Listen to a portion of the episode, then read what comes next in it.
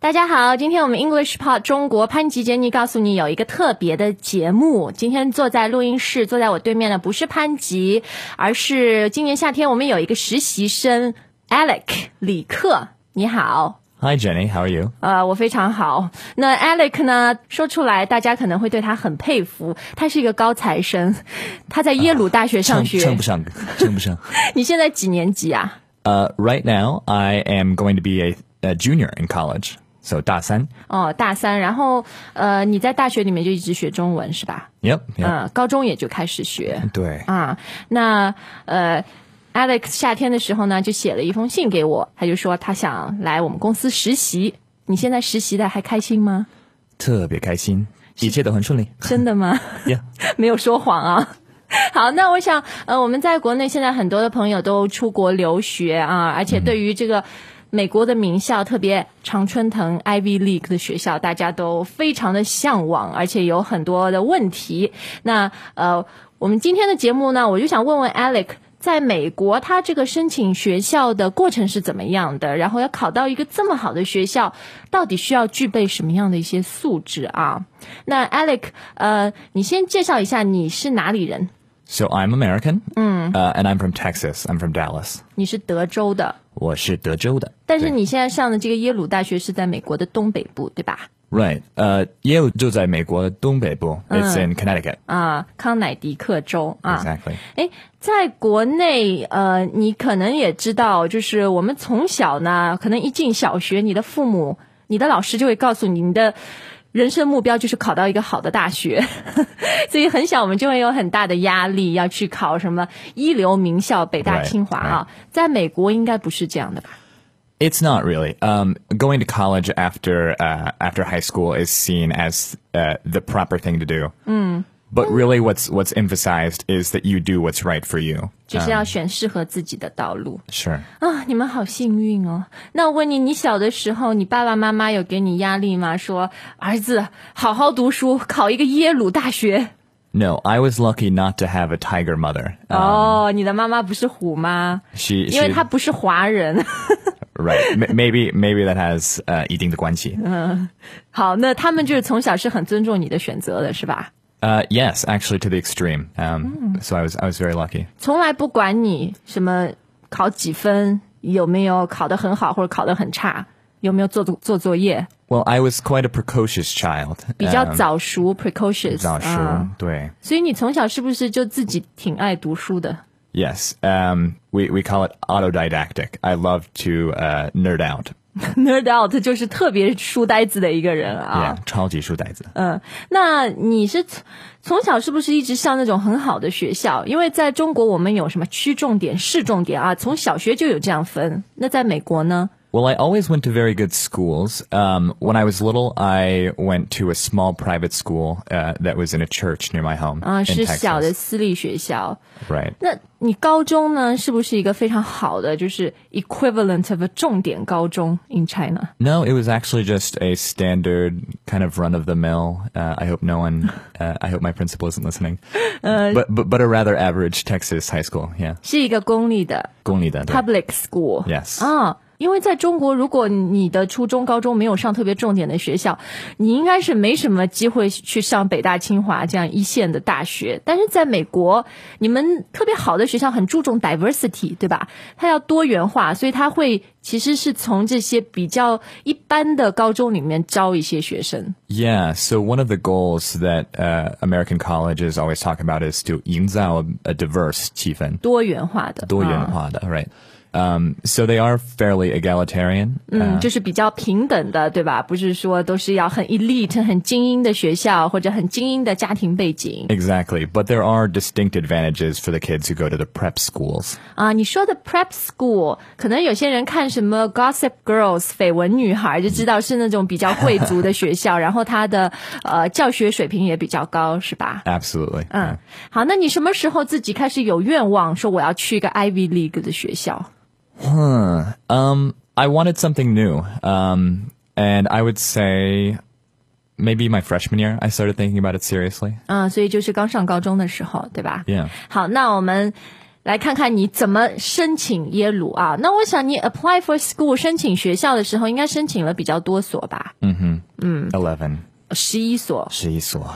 在美国，它的这个申请大学的过程和我们国内是很不一样的。国内我们就考一个高考啊，你们也有 SAT 对吧？但是每个学校的它的这个呃招生的过程是很独立自主的。嗯哼。嗯，那比如像你申请耶鲁的时候，你当时是啊、呃就到他的什么网站上，然后下载一些表格之类的是吧？ Yeah, it, wa- it was basically that easy. Um, So the actual process is you just fill in a bunch of stuff, you write essays, and you report what you've done. But as opposed to China, where it's all resting on the Gaokao, uh, in the States, you take the SAT, but you also have to have a lot of extracurricular activities. 啊， 就是你的课外活动啊。 Right. 那我问一下，你最后被这么好的一所大学录取了，你的 school application 你觉得闪光点是什么？有什么特别 unique about you 的地方？ That's 用 a- 用中文说好吧，用中文说一些。 Um, 可能我申请大学的一个优点就是我说中文的能力，真的吗？可能是就你是在高中就开始呃自学一些中文是吧？对我，我觉得这个关键在自学这个这个词。嗯嗯，所以你当时填这个呃耶鲁的申请表啊，然后写一个 essay 介绍自己，有哪一点你觉得自己写的是非常牛的，是很不一样的？ Um, well, in my essays, I talked about some interesting work experience I had had uh, working as a janitor in a megachurch.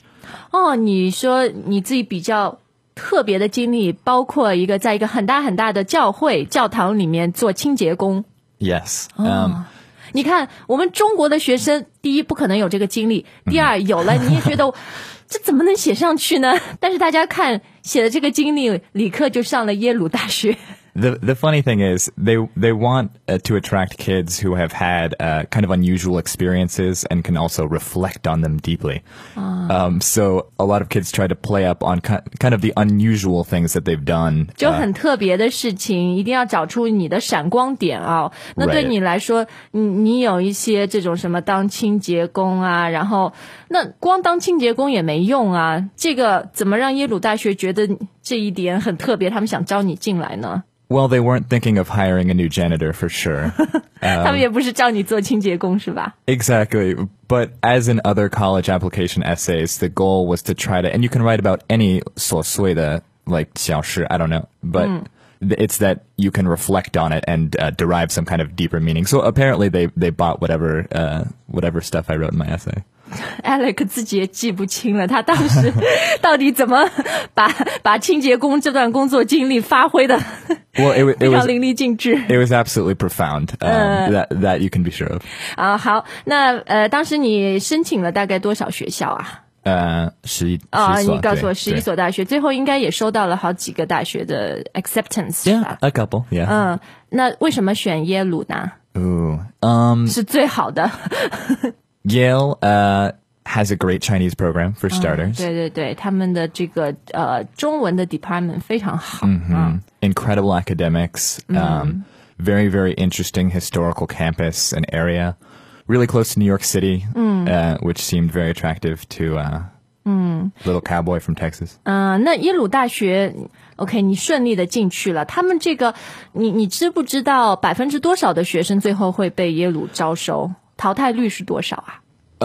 Um, 我们的录取率特别低。I think it's around five to seven. 哦，就是百里挑一 Yeah. 这样，百里挑五，百里挑七。 It is, but that is the international acceptance rate. That that is for all students who apply. Uh, 啊， the- 就是美国国内国外的都加起来， right. 所以国内的学生可能更少了。 Well, no, actually, I think the Guane actually might be a little bit higher. 啊，OK，好，那你进了耶鲁，呃，这个学校非常的昂贵，是吧？ It is 你一年的学费加上呃这个宿舍 dorm 加起来大概要多少钱？五万美元一年.嗯，那真的是很贵，所以 is. 四年大学读下来就是等于花了一两百万人民币啊。嗯、那你们就是有 student loans 助学贷款对吗？ Yeah. So the great thing about Yale is there is a very generous uh, student loan program. 嗯，哎，他们有奖学金啊什么的啊，所以如果你很有才能，但是又付不起这个钱的话，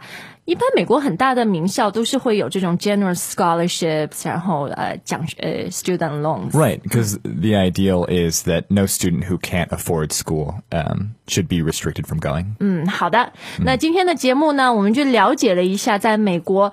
呃，申请名校，然后进名校的这个故事啊，那可能你在想，真的进了这样的一个这么好的大学，耶鲁大学，学校的生活又怎么样呢？在这个学校里面，你会遇到很多富二代、富三代、 富四代，然后呢，也会遇到很多可能家庭背景没有那么有钱，但他自己非常有才能、非常聪明的人啊。